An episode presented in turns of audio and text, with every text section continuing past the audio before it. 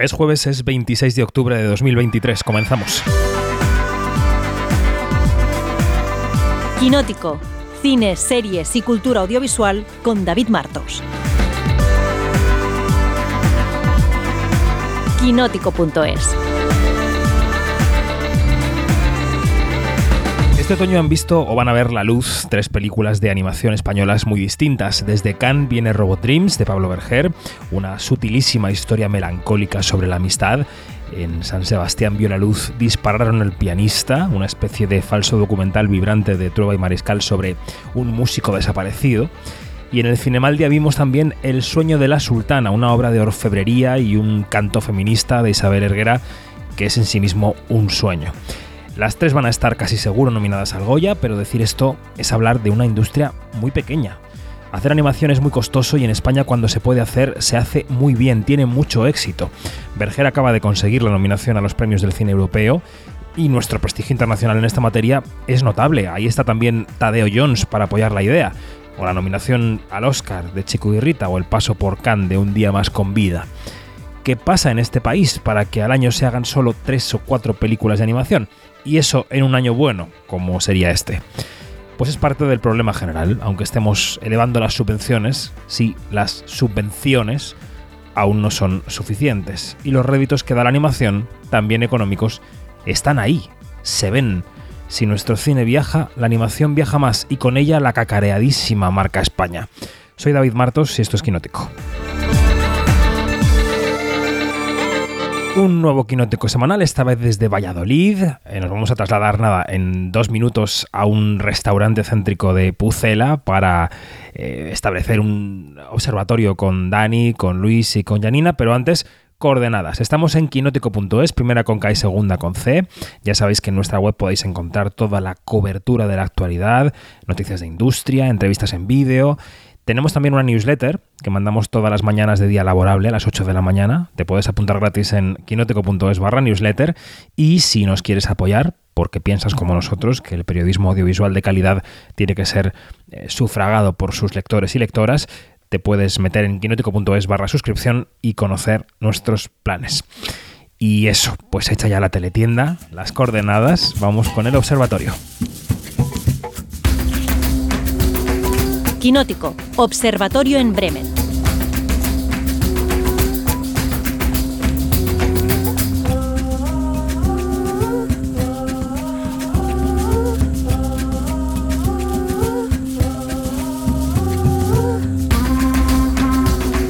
Bueno, pues este es uno de los episodios que grabamos en un restaurante porque somos así. Nosotros compatibilizamos la comida, el ocio, la vida, el trabajo, el disfrute Yanina Pérez Arias, ¿qué estás escribiendo en el grupo de Quinótico en WhatsApp? Esto es privado porque no lo puedo decir.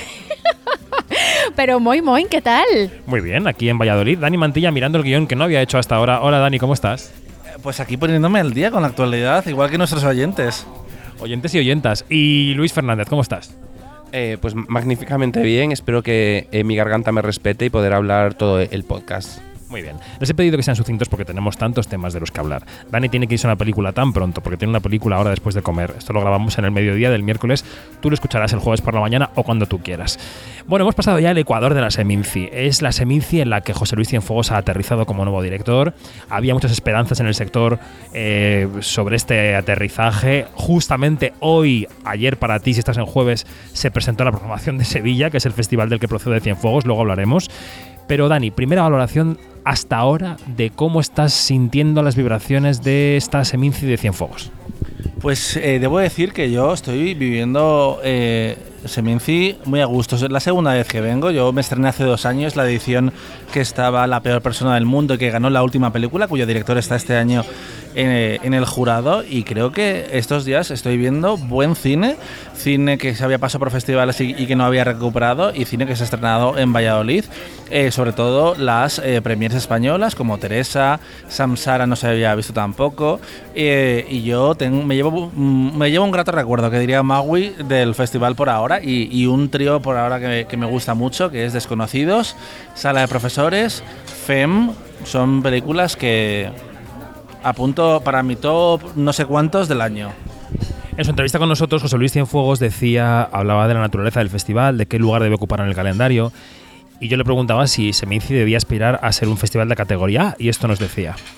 No, no tiene, yo no creo que no tiene mucho sentido. O sea, hay un estupendo, maravilloso festival de clase A en, España que es, que San Sebastián, hay otros festivales bien repartidos a lo largo del, calendario, lo que tiene que hacer Seminci es, pues eso, pues mm, trabajar en, estas líneas que, que, que, no trabajan a lo mejor otros festivales o, con, o que no lo trabajan también ver qué otros huecos podemos cubrir con esa obsesión que tenemos siempre de, de, estar siempre al servicio del cine y de los cineastas y de la industria. Yanni, tu primera vez en Seminci, eh, mm, como no vas a estar en el podcast final, que grabaremos el sábado, ¿cómo es tu valoración hasta ahora de este festival?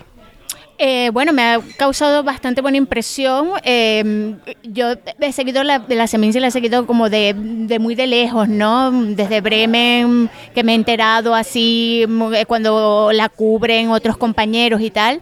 Pero estar aquí es otra cosa. Y sobre todo viendo lo, este, qué dirección está tomando la Seminci con, el, con Cienfuegos, pues este, creo que se va a perfilar, eh, que va a tener como que un lugar bastante más preponderante, manteniendo la tradición de la Seminci, que eso también es súper importante.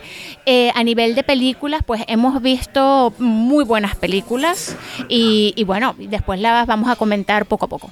Y Luis, ¿qué te parece la Seminci? Eh, pues yo me uno un poco al mensaje de Dani. Creo que estamos viendo una muy buena programación, que hay muy buenas películas en la sección oficial. Y creo que al final eso es lo importante, que mm, siendo la, primera ocasión de Cienfuegos en, en, este certamen, que al final la sensación sea de que se ha visto buen cine, que se han, visto buenas películas.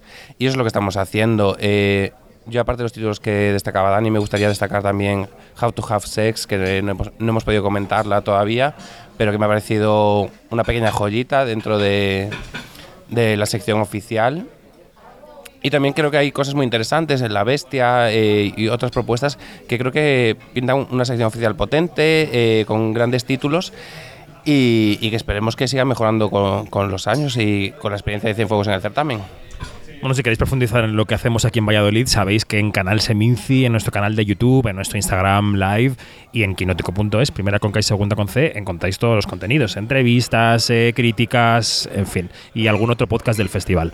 Eh, ayer, para ti, hoy para nosotros, hemos hablado con los eh, coordinadores y cogestores del Merci, que es el mercado de cine independiente que se ha venido de Sevilla a Valladolid, y nos contaban Enrique Costa y Lara Pérez Camiña por qué es necesario para una película independiente estar en este mercado que ha recalado aquí, en la capital de Castilla y León. Bueno, le, le, da la oportunidad para que sea visible o que la pueda ver el exhibidor, ¿no? es decir, nuestro cliente final, nuestro primer cliente, ¿no? tanto el exhibidor como los programadores de los canales de televisión o las plataformas. Entonces tienen estos, estos dos días o tres días de, de, de ver el mejor cine indie de los próximos ocho o seis meses. Es, yo siempre decimos la frase de que es un minican, ¿no? en el que le damos esa posibilidad a que elijan, ¿no? a que tú tienes cuatro pelis al mismo tiempo y tienes que repartir tu tiempo y ver a cuál entras. Y eso también nos sirve a nosotros, a los exhibidores, para saber, a los distribuidores, para saber si nuestra película puede, va, a tener o, no éxito. Te, te va ayudando, te va ayudando para dimensionarla.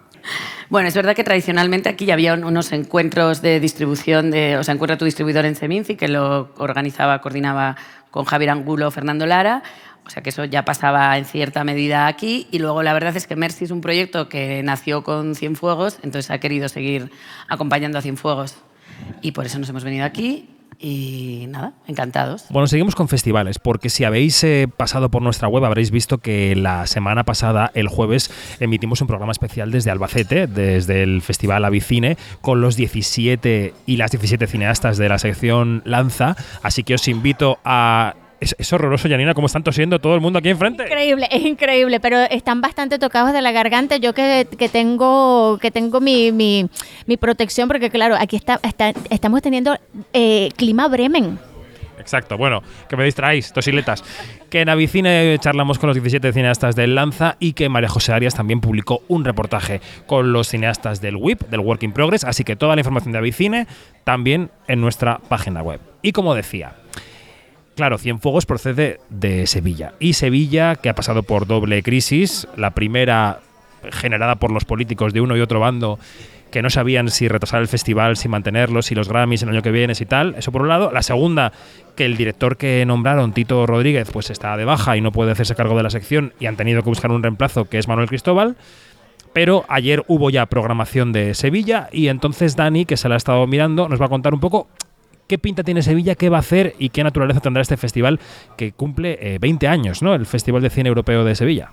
Pues eh, nueva dirección, pero seguimos apostando en Sevilla por el cine europeo de calidad. No hay muchas premiers, pero sí hay grandes nombres, como por ejemplo Wim Wenders, que no va a estar con eh, Perfect Days, sino con el documental que presentó este año en Cannes, que es Anselm. Eh, Catherine Breillat, eh, la directora del verano pasado, que vimos también en la competición de Cannes. Michel Gondry, una película divertidísima que es El libro de las soluciones, que recomiendo muchísimo si estáis en Sevilla esos días eh, que vayáis a verla, porque es otra carta de cine dentro del cine, una carta de amor con un Pierre Nini fantástico. Mateo Garrone va a estar con Yo Capitán, Nicolai Arcel con La Tierra Prometida, Tran An Jun va a estar con A Fuego Lento, Tim Kroger también con La Teoría del Todo. Eh, Ángela Snalek, la amiga de, Janina, va a presentar música. Lisandro Alonso, por ejemplo, con Eureka va a estar también, que luego creo que va a Gijón eh, esa, película. Eh, Javier Macipe, la película no se va a ver hasta 2024 en España, pero se va a poder adelantar en Sevilla. Está La Estrella Azul, que ganó el gran premio, el premio de, de, la juventud con una nota fantástica, 8,5. Y Víctor Iriarte, que lo hemos tenido estos días, hemos hablado con él otra vez, va a presentar su película. Robot Dreams, como veis, son nombres muy potentes y que van a seguir dando que hablar. Y Bonello también va a estar con La Bestia. Y J.K. Hausner con Crucero. Esos son todos los nombres aquí en plan chorreo para que veáis que si os acercáis al, al eh, vais a poder ver buen cine. Cuando dice Dani todos los nombres, son literalmente todos los nombres. Ha cogido la nota y ha hecho ra todos los nombres. Me he dejado alguno, ¿eh? eh quiero dejarlo claro. Bueno, eh, esto en cuanto a festivales, es decir, están coincidiendo en el tiempo eh, Seminci, la Mostra de Valencia, donde Sorrentino ha recogido su palmera de honor, y el Evolution Mallorca, donde ha estado Francesc. También podéis leer información en Quinóticos sobre el homenaje que ha recibido, por ejemplo, Susan Bier. Todo esto coincide ahora. Avicine fue la semana pasada, estamos en temporada altísima y a finales de noviembre llegará Sevilla y de por medio otros de los que ya os iremos contando.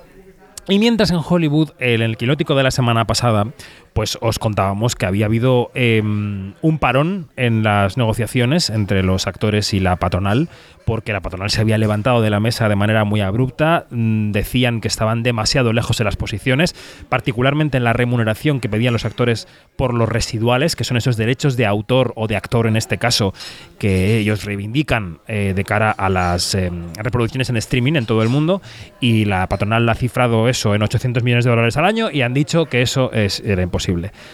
Pero, em, bueno, todo eso coincidió con una propuesta de George Clooney, que decía que sus cuotas eh, al sindicato podrían aumentar y así contribuir al fondo de pensiones y al fondo de salud.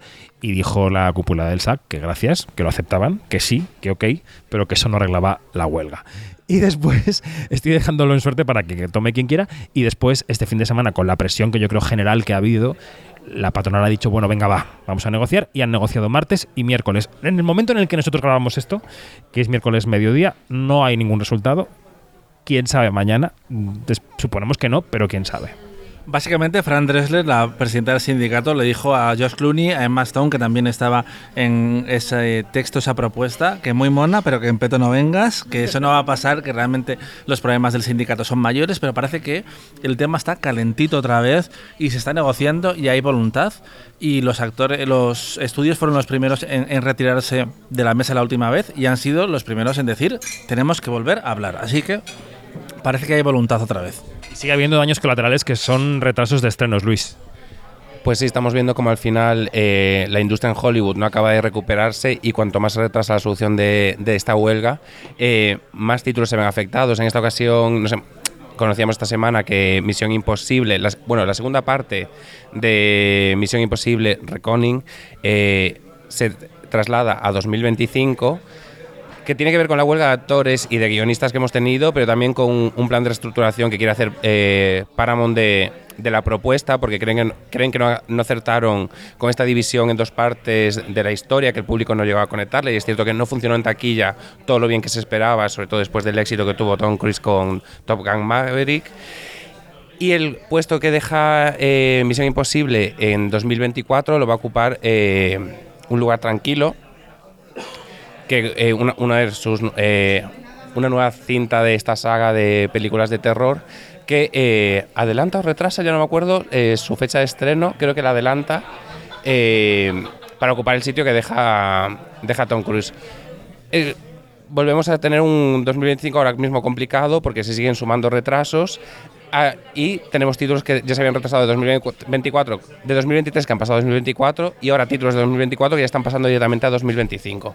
Entonces, eh, esperemos que la, huelga se solucione pronto para, seguir, para evitar este tipo de situaciones porque al final ponen en, riesgo eh, la industria, eh, la recaudación de los cines, la exhibición en salas y, y todo lo demás.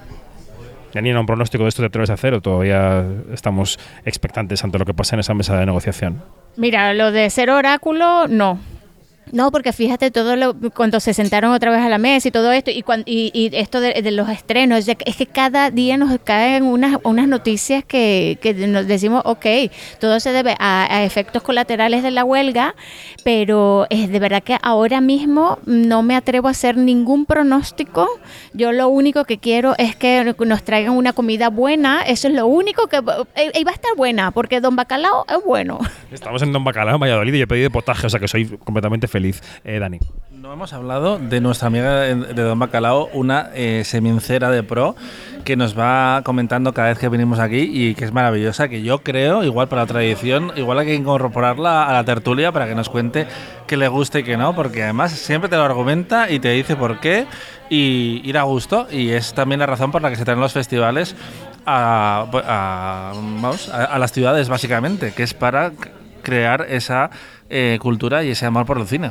Pero explicamos bien la situación. Es la dueña del local que está en la barra cada vez que llegamos y pedimos mesa. Y entonces ella nos dijo el otro día: No, no, yo voy a cerrar domingo por la noche, lunes y martes, porque yo soy semincera y tengo que ir a ver cine como vais vosotros. Y ella cada vez que llegamos nos da el reporte: Pues esta película sí, pues en esta me dormí, pues en esta me salí. Pues perfecto, fenomenal. Bueno, Repasaba también el estado de la huelga de actores y actrices, que está, como os hemos dicho, estamos pendientes de ver si esa mesa da algún fruto. Eh, ¿Cómo está la taquilla, Luis, que es nuestra batalla semanal? ¿Cómo está la recaudación? Eh, ese fenómeno de la venta de entradas que es em, Sound of Freedom, ¿cómo va? ¿Quién está el uno? ¿Cómo va el cine español? En fin, tu reporte semanal. Eh, pues ha sido un fin de semana complicado. creo que se puede decir que todos esperábamos mejores resultados en, en la taquilla. después de un fin de semana más o menos bueno que tuvimos el anterior, con el estreno del documental de Taylor Swift y, la patrulla canina, que generaban buenos ingresos y el, total de la taquilla volvía a subir por encima de los 5 millones, esta semana bajamos un millón de euros completo. Eh, a pesar del buen estreno de Scorsese, que aunque no está entre sus mejores estrenos, la película es más complicada que, que El Lobo de Wall Street, por ejemplo, que La Invención de Hugo, que era mucho más familiar, entra muy, debajo eh, muy por debajo de esas producciones pero lo hace bien teniendo en cuenta su duración, que esté de, largo las tres horas, y lo hace en 1,3 millones de euros, más o menos, eh, no tenemos las cifras definitivas, pero los rondará, que está muy bien, además tiene una media por, cine de 4.000 euros y por sala solo de 1.700, porque claro, tienen que usar varias salas para eh, proyectar la, la, película, pero está bien, veremos... Eh, sobre todo, lo importante con esta cinta va a ser ver los próximos fines de semana y cómo aguanta entre el público adulto, que parece que lo ha encontrado y que parece que está respondiendo a la película. En el resto de la cartelera, el problema es que eh, todos los títulos que funcionaban bien la semana pasada no han funcionado bien esta semana. Eh, incluso, por ejemplo, La Patrulla Canina, que se estrenaba por encima del millón de euros la semana pasada, cae un, casi un 40%, sin tener competencia, porque no tenía competencia en el público familiar e infantil. Entonces, es un dato complicado, Aún así, esta segunda parte de la patrulla canina ha funcionado mejor que su eh, predecesora, entonces son todo éxitos para la película, puede estar de enhorabuena, pero para la taquilla no son los datos que, esperábamos. Y el resto de la cartelera se ha movido en las mismas cifras. Eh, un 43% desciende el exorcista, Taylor lo hace un 73% en España, que es una caída grave, pero también hay que tener muy en cuenta el producto que es, es un documental que es un concierto grabado. En Estados Unidos también caía un, un 60% o casi un 70%. Es entendible y aún así las cifras son espectaculares porque está ya en un millón y medio de euros, que para un documental sobre música es espectacular. Y no, no tenemos muchas más buenas noticias. Es que todo el cine ha caído esta, esta semana. eh, han sido caídas bastante duras y solo tres estrenos han conseguido colarse en el top 20, que han sido Los Asesinos de la Luna, Mi Otro John, que ha sido el mejor estreno español de, de la semana, que se colaba en el, en el sexto puesto y que entre semana está consiguiendo mantenerse, incluso subiendo a la segunda posición eh, estos días, que ha entrado bien, ha entrado con unas cifras... Es un estreno enorme en muchísimas salas y ha entrado bien. Y después solo otro estreno más ha entrado, que era la película de terror eh, Juego Prohibido, que ya lo hace con cifras muy chiquititas en los últimos puestos del ranking. Esta es un poquito la situación ahora. Veremos cómo, cómo se sostiene a partir de estas semanas, que esperemos que a partir de noviembre se eleven las cifras de la taquilla en general. Pues aquí ya, el panorama, el pan nuestro de cada día, la recaudación. Luego hay más ventanas, ¿eh? Siempre olvidamos que las películas pasan por más sitios. Pero la primera ventana, que es la que da un poco la medida del éxito de los productos, porque son productos también, aparte de arte, está ahí. Eh, que llega el potaje. Pero vamos a terminar este podcast antes de, de hincarle el diente. Hemos sabido también esta semana, Dani, no te mueras, que hay nominaciones españolas a los EFA. Los EFA dejaron de hacer un acto de nominaciones como tal en Sevilla hace un par de años o tres. Ahora lo anuncian todo por redes y han empezado con los cortometrajes y con la animación. Y tenemos buenas noticias, Dani. ¿Qué es lo que tenemos? Así es, porque hay una película de animación nominada, como es Robot Dreams de Pablo Berger. Eh, y además yo creo que se le está poniendo cara de EFA a, eh, al director vasco porque la competencia tampoco es tan tan potente como otros años a priori, ¿eh? que nunca sabemos estos votantes, además tantos alemanes ya ni los conocen mejor cómo funciona esa mente, porque recordemos que los EFA es una organización muy dominada por alemanes y después franceses, pero tiene buena pinta. Y en mejor corto hay cinco trabajos nominados y tenemos dos españoles. Uno que es Aqueronte de Manuel Muñoz Rivas y el otro es La herida luminosa de Cristian Avilés, que me parece muy curioso lo, diferente que es el título en inglés y en español, la verdad. En inglés es como mucho más poético todavía. Pero bueno, hay buenas noticias por ahora. Esperemos a ver qué pasa en las nominaciones del resto de categorías. Eh, dime el título en inglés, porque nos dejas ahí pensando cuál es el título en inglés y no lo dices. Soñando despierto tan vivamente sobre nuestras vacaciones en España. Es que es muy diferente. Dilo en inglés, sin vergüenza. Daydreaming so vividly about our Spanish holidays. No he entendido nada, pero bueno, todo bien.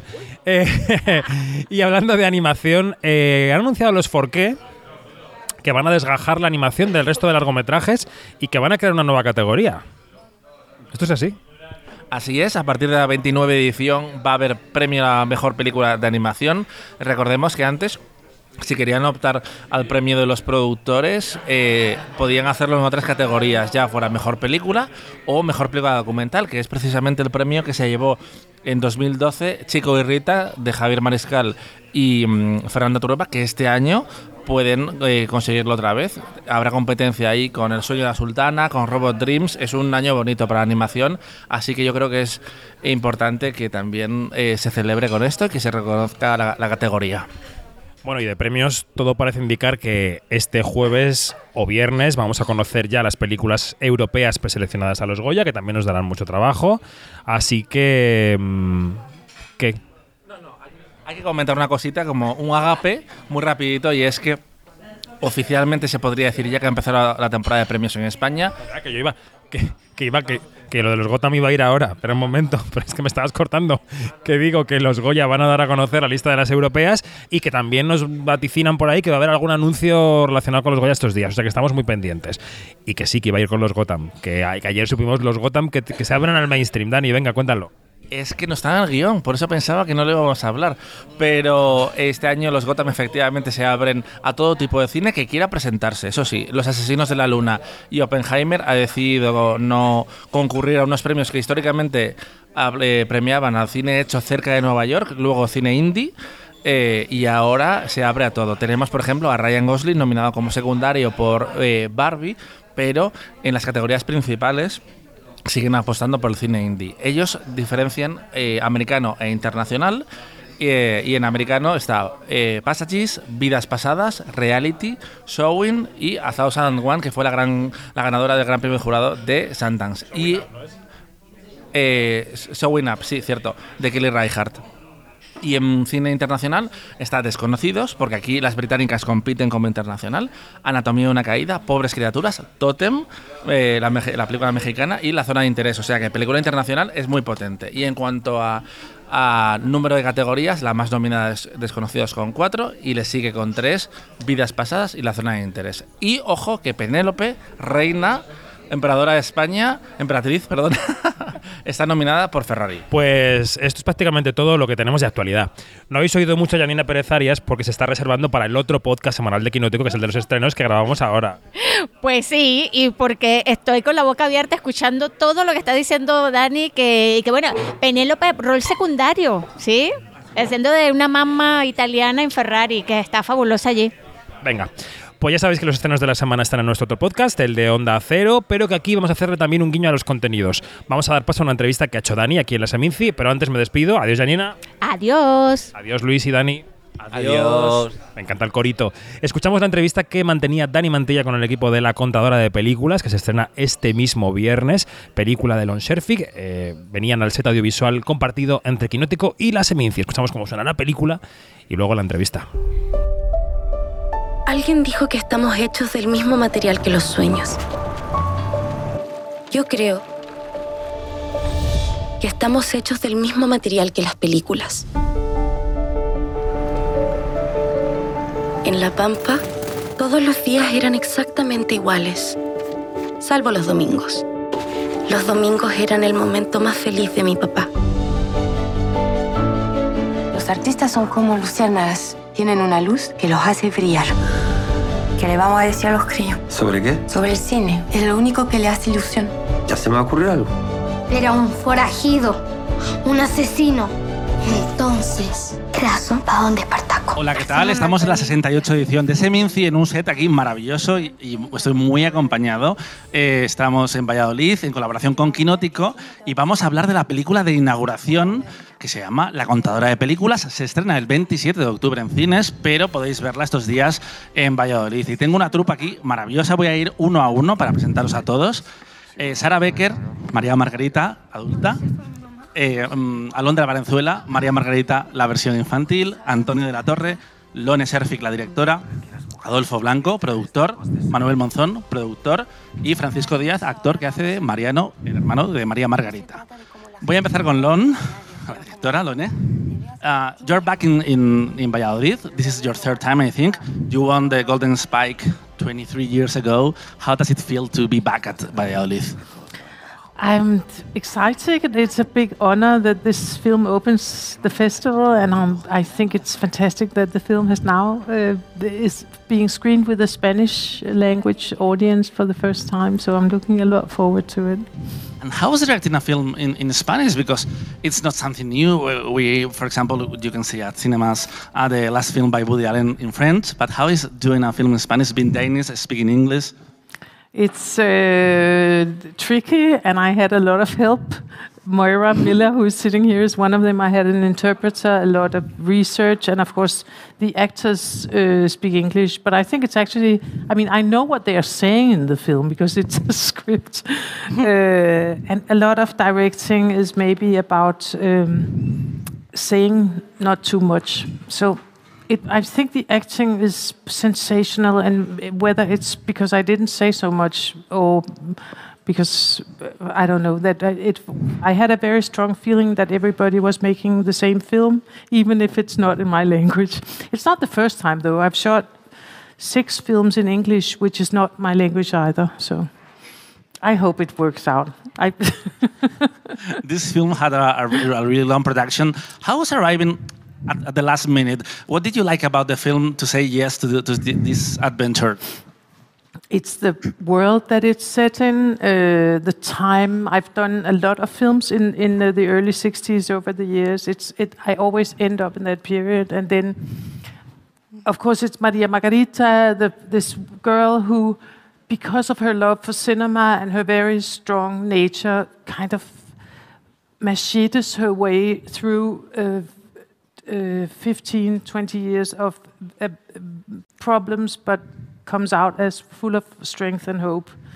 Uh, and then all the cinema in the film. It's really, I'm so glad it's out in so many prints because it's a film you should really see in a cinema. This one is more, I think, important than, than it normally is. Antonio, te quería preguntar por tu propio reto lingüístico. Lone tenía el suyo, pero tú también. Habíamos visto cómo eh, hacías un acento uruguayo que decían que era perfecto con, con Mujica en la noche de 12 años. Y algún amigo mío, ¿quién te lo diría? ¿Cómo fue eh, practicar ese acento chileno? Pues bueno, gracias principalmente a este ángel que está ahí grabando, se llama Moira Miller, que fue, fue mi coach y eh, directora de casting de la, de la película. Bueno, a mis compañeros que estaban todo el rato yo les preguntaba, me decían, eh, bueno, se hizo lo que se pudo. Tuvimos un trabajo ahí, primero fuimos con, con Moira vía, vía Zoom, porque claro, eh, yo estaba en España y en Chile, luego ya allí hice inmersión y bueno, Tú eres un actor muy, muy metódico. ¿Había, ¿Qué tipo de ejercicios o, cómo te preparaste este acento? Bueno, metódico, no sé. No, nada, pues es, ponerme a decirlo, a decirlo, pues no, pues se te nota, esto te ha quedado andaluz, es que tal, esto no sé qué, es irle dando, irle dando, escuchando. Es que no sé cómo explicarte. O sea, se te va, de, alguna manera vas mimetizando, es como una...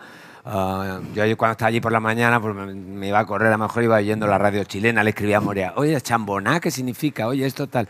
Íbamos, Moira también, eh, con el permiso de Lone y de, y de los guionistas, de los productores, íbamos adaptando los diálogos, eh, como estaban para decir cosas, porque yo a la medida que se decía cosas un poco más de, de la jerga, a mí me ayudaba más, o, a mí me parecía que era más creíble, no sé. Entonces con Moira íbamos adaptando un poco, o si una palabra me quedaba rara, me decía Moira, esta se te nota un poco el español, dilo así. Y ahí vamos dándole, era muy en fin, se hizo lo que se pudo. Conclusión. Alondra, te quería, te quería preguntar cómo es ser hija en la ficción de Berenice Belló y de Antonio de la Torre. Una decepción.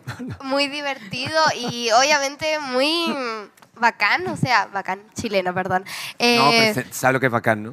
como Genial. un honor, yo creo, porque, o sea, son grandes actores y creo que de ellos puedo aprender mucho, como de todo este gran elenco.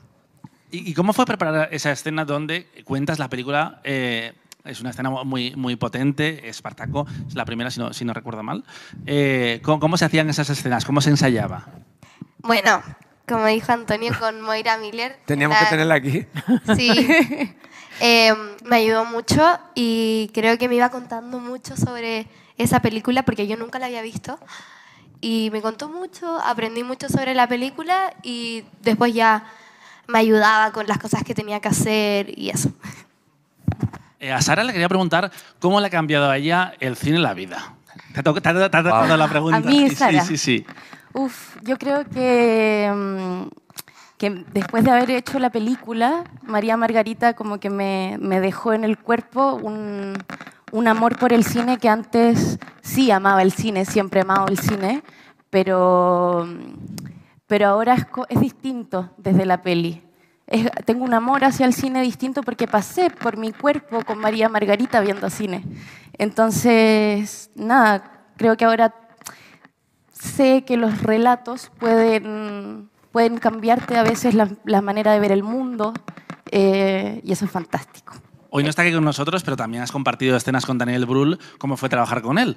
O sea, fantástico. Yo eh, era muy fan de Daniel eh, desde pequeña em, y fue maravilloso poder conocerlo. Es un, un actor súper responsable em, y, y, nada, era muy, fue muy emocionante para mí trabajar con él. O sea, ¿saben qué? Es el aro. Es el aro que me dijeron que no me pusiera y me lo puse igual por porfiar. Ya lo sabes, para, la rueda de prensa. Ahí eh, que caiga la pelotita. Francisco, te quería preguntar cómo había sido la dirección de actores con, con Lone, esa barrera, entre comillas, lingüística, ¿cómo lo habíais trabajado?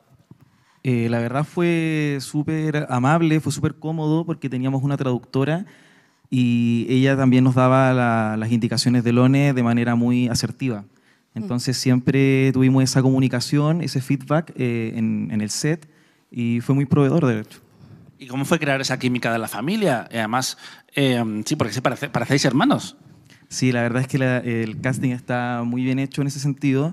Y nosotros, bueno, eh, no nos conocíamos entre nosotros, eh, pero sí hicimos muy buenas migas estando en el rodaje. Y hasta el día de hoy eh, tenemos un vínculo muy, muy bonito. Eh, a Manuel le quería preguntar por, la producción, porque han sido 10 años intentando llevar esta película a la pantalla. ¿Hubo un momento en el que dijisteis, no se puede hacer, esto no se puede hacer? A ver, eso pasa en todas las películas. Hay un momento que dices, esto no se puede hacer.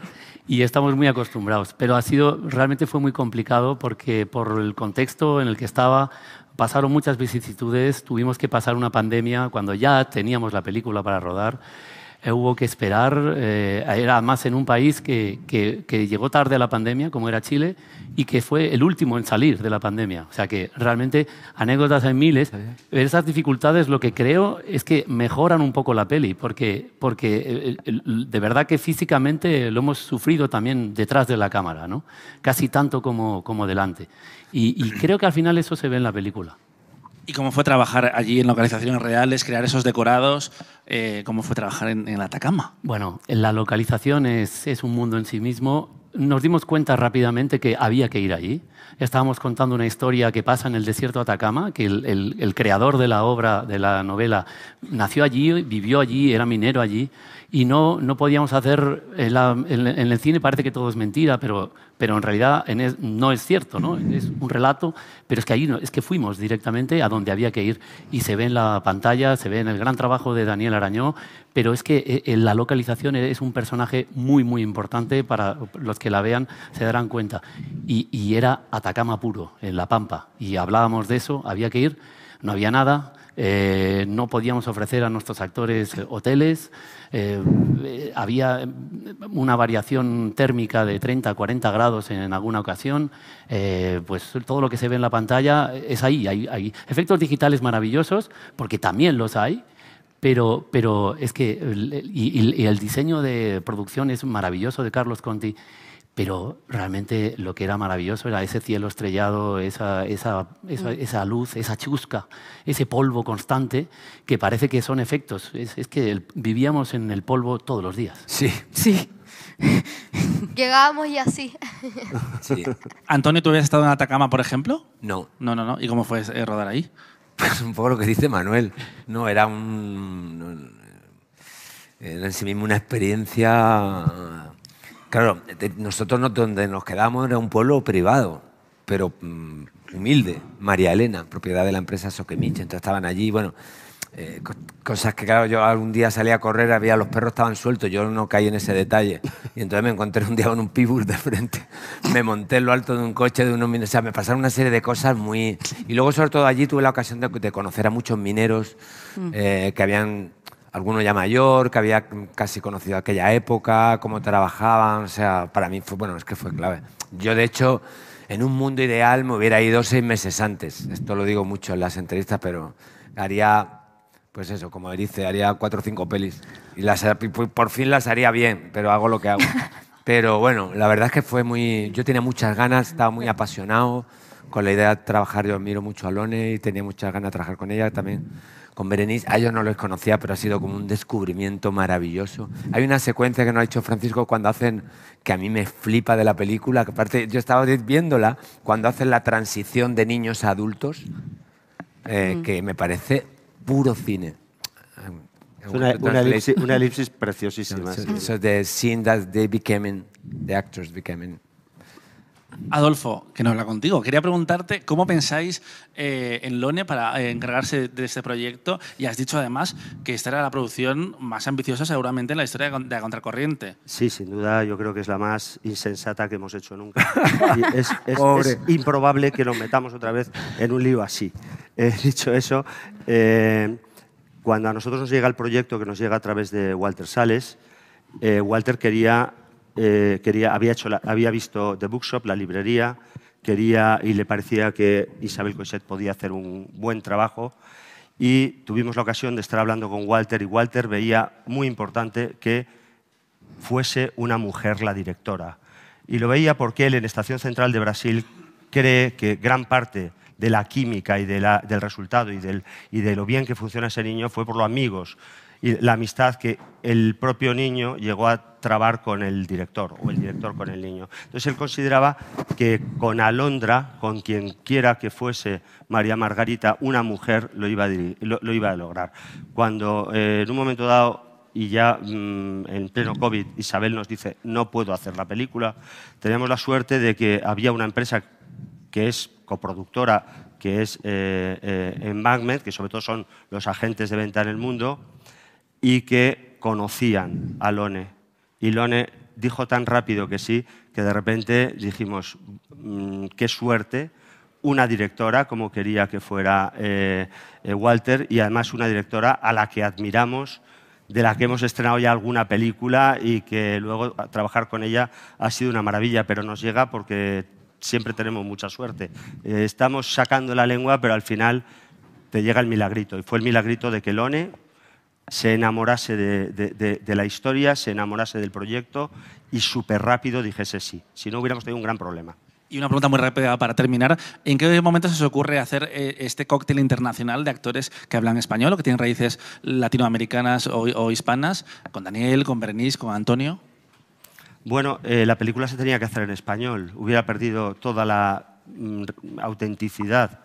Entonces, evidentemente, buscamos actores internacionales porque también con Embankment buscamos que la película tenga una ambición de salir fuera y, entonces eh, no muchos hablan castellano. Daniel es español, alemán y Berenice, eh, todo el mundo sabe que es argentina. De hecho, de hecho pues, pues eh, casi, casi no, no, se nos ocurría una actriz tan idónea para hacer esa película. ¿no? También la suerte de, que, de haber podido tener ese cast. Pues disfrutad mucho de la inauguración. Ya sabéis que podéis ver eh, la contada de películas en Valladolid y si no, en cines la semana que viene. Seguimos con más entrevistas en Canal Seminci o en quinótico.es, la primera con K, la segunda con C. Seguimos.